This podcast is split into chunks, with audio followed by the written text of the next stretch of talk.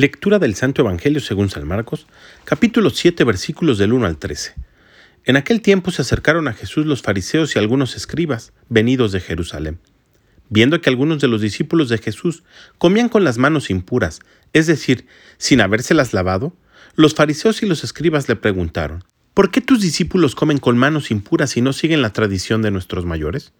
Los fariseos y los judíos en general no comen sin lavarse antes las manos hasta el codo, siguiendo la tradición de sus mayores.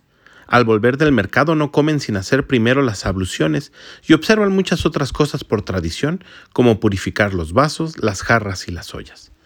Jesús les contestó, Qué bien profetizó Isaías sobre ustedes, hipócritas, cuando escribió, Este pueblo me honra con los labios, pero su corazón está lejos de mí.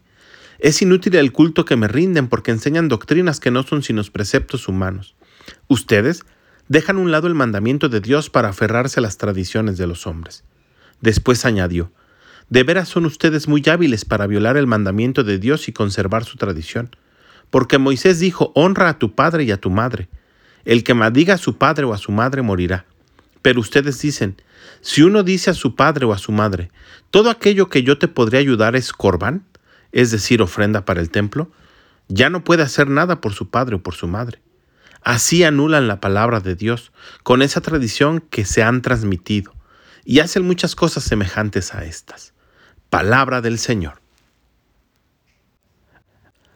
Así como Jesús reprende a los fariseos y a algunos escribas por estar más pendientes de las costumbres y tradiciones que de los mandamientos de Dios, hoy también nosotros debemos cuestionarnos y preguntarnos cuáles de nuestras costumbres y tradiciones apartan nuestro corazón de Dios y hacen inútil nuestro culto. Y no nos referimos a las costumbres y tradiciones de nuestros pueblos y que nos dan identidad, sino de aquellas personales que se han anidado a nuestra propia vida y que no nos permiten crecer. Hablar con malas palabras y con doble sentido ofendiendo a las personas. Hablar de nuestros hermanos y semejantes a sus espaldas y siempre para criticar. Tener compañías y diversiones malsanas.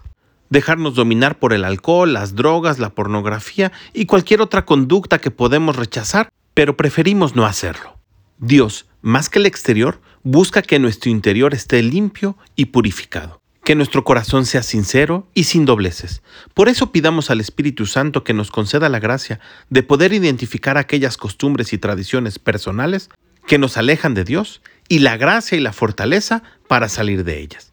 Que tengas un gran día y que Dios te bendiga.